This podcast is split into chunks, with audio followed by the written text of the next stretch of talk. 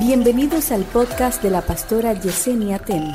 A continuación, una palabra de salvación, restauración y vida de Dios. vida de Dios.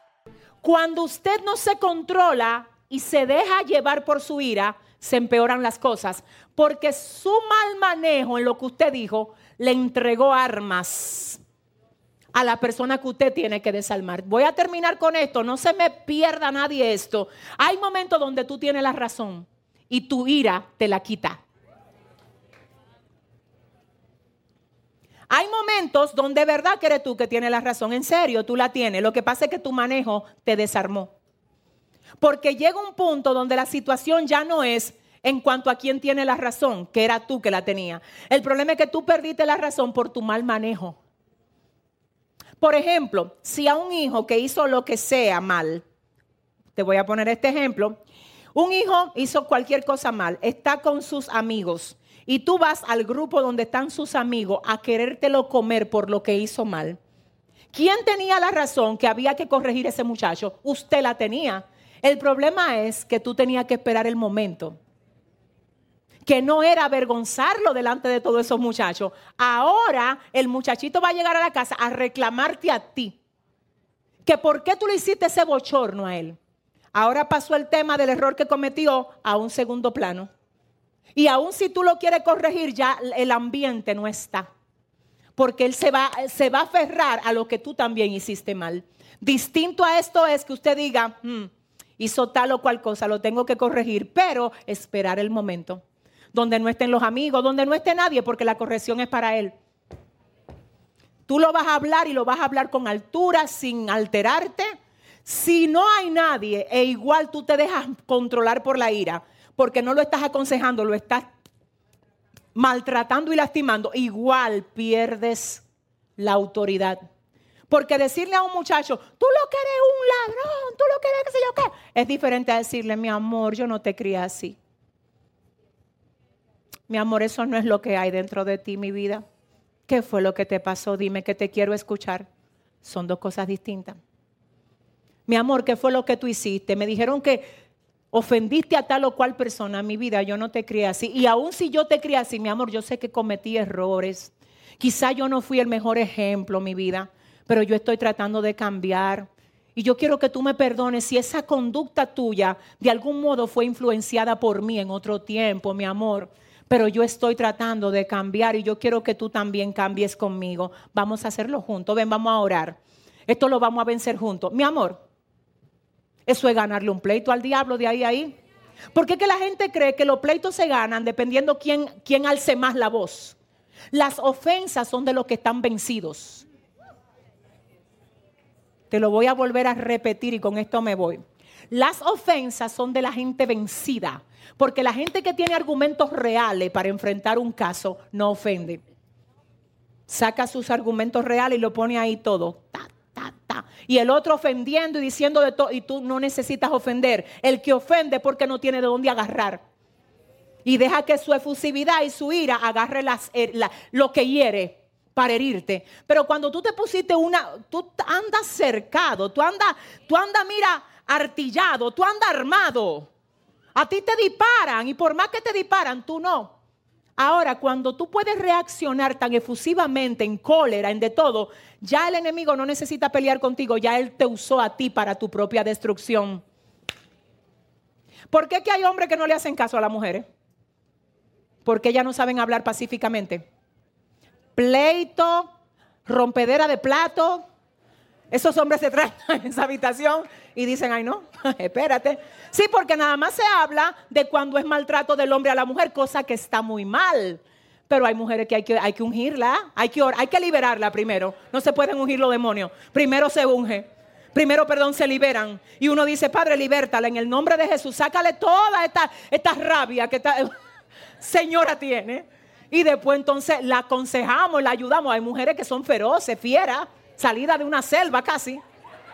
No, usted cree lo que pasa es que ya no son de aquí, de soplo de vida. Eso sí, yo sé que no son de aquí. Pero hay que orar por ella. Usted quizá cree que yo estoy relajando. Hay mujeres que aún en el Evangelio tienen un espíritu jezabélico, que no hay quien. Y la mujer se ve bonita sin perder su posición, siendo mujer, no dejándome, es que no hay que, mire, no es dejándome humillar, no, claro que no, usted hable cuando usted siente que se le está humillando, no es que te falten al respeto, es no queriendo ser un hombre. Es que tú no fuiste diseñada para ser hombre. Déjate de estar tratando de controlar a ese hombre. Y tu hombre trata con amor a esa mujer. Porque el amor, ay, cubre multitud de faltas. Y cuando ella se siente amada, ella te va a responder en amor.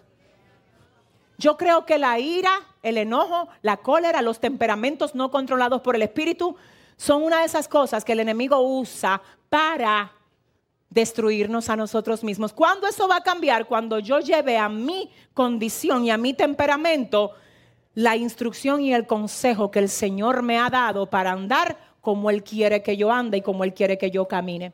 ¿Alguien está preparado aquí para seguir el próximo lunes aprendiendo acerca de esta serie? ¿Cuántos fueron edificados en la noche de hoy? La tarea de hoy es la siguiente. Mire, vamos a hacer algo. Yo no quiero profetizarte, pero sí te tengo que decir esto. Prepárate que en esta semana próxima, lunes a lunes, te van a llegar situaciones en las que el enemigo te va a querer hacer enfurecer y actuar guiándote por la efusividad. Me voy. Me voy. No, usted se va a quedar quieto ahí aguantando. Y aunque tu carne quiere explotar, ella no va a explotar. Tú le enseñas su misión. Aguanta. Que a ti te dijeron en el discipulado del lunes que esto iba a venir. Esto es un escenario. Aguante ahí. Y cuando la carne te diga explota, dile dos o tres verdades. No, eso era antes. Ya es que, es que estamos, eh, ya estamos en, en marzo 20. Marzo 20, ahorita estamos en abril. Y después mayo. Entonces cada diciembre dije que estamos listos para, para el nuevo año. Y entonces en la cabeza dije que el nuevo año trae un nuevo tú. Pero dijimos eso ahorita en diciembre, dije que tú ibas a venir nuevo. Entonces la novedad nada más dura de enero, como del 1 de enero, ay Dios mío, como al 15 de febrero. Y después sale el montrico otra vez. Dile al que te queda al lado este año que se va, dile. Dile, este año le vuelo yo la cabeza porque se la vuelo. Si ese es usted, póngase de pie y déle el mejor de los aplausos al Señor. Vamos a orar. Levanta tu mano, pueblo. Aleluya, aleluya, Padre, gracias. Ay, Dios mío, me huele a gloria aquí. Siento que Dios está removiendo lo que tiene que ser removido. Dios está removiendo lo que tiene que ser removido. Padre, gracias por hablarnos. Señor, mira, ponemos a tus pies nuestra esencia humana para que sea ministrada por tu Espíritu, Señor. Nosotros no queremos vivir, Dios mío, guiados por la carne, sino, Señor, guiados por tu santa presencia en nosotros, por medio de tu Santo Espíritu. Señor, perdónanos, Dios. Perdónanos por ser efusivos, coléricos, personas no no ejemplares en muchas ocasiones, Señor. Padre, mira, nosotros queremos representarte bien. Por eso en esta hora, Dios, hacemos en el nombre de Jesús confesión de que ciertamente te hemos fallado y que no nos hemos manejado siempre bien. Señor, y asimismo nosotros hoy aquí hacemos pacto, prometemos a ti Dios, que desde ahora en adelante vamos a comenzar a ser diferentes. Señor, que vamos a pensar antes de hablar, que vamos a pensar antes de darle permiso a nuestra carne para que hable y diga lo que quiera, Dios. No es así, no es así. Hoy reconocemos el poder que tienen las palabras. Hoy reconocemos, Dios, la manera como a veces Satanás nos usa a nosotros mismos. Porque al final, Dios mío, nuestro peor enemigo es precisamente esa parte de nosotros que sigue siendo usada por Satanás para él ni siquiera tener, aleluya, que luchar, sino que seamos nosotros quienes nos autodestruyamos por cosas que hasta el momento no hemos querido rechazar. Pero hoy renunciamos a toda ira, dígalo. Aleluya. Hoy renunciamos a toda a todo engaño, a todo deseo carnal que nos inclina al pecado. Hoy salimos de aquí listos para representar a nuestro Dios ante cualquier tentación o prueba que nos esté atacando. Vamos a honrarte, Dios. Tú cuentas con hijos que te aman, Señor. Tú cuentas con hijos que te aman, Dios. En el mundo espiritual se tiene que saber que tú tienes hijos que te aman.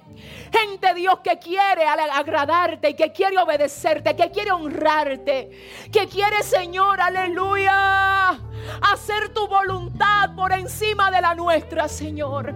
Ayúdanos a vencernos en el nombre de Jesús. Amén.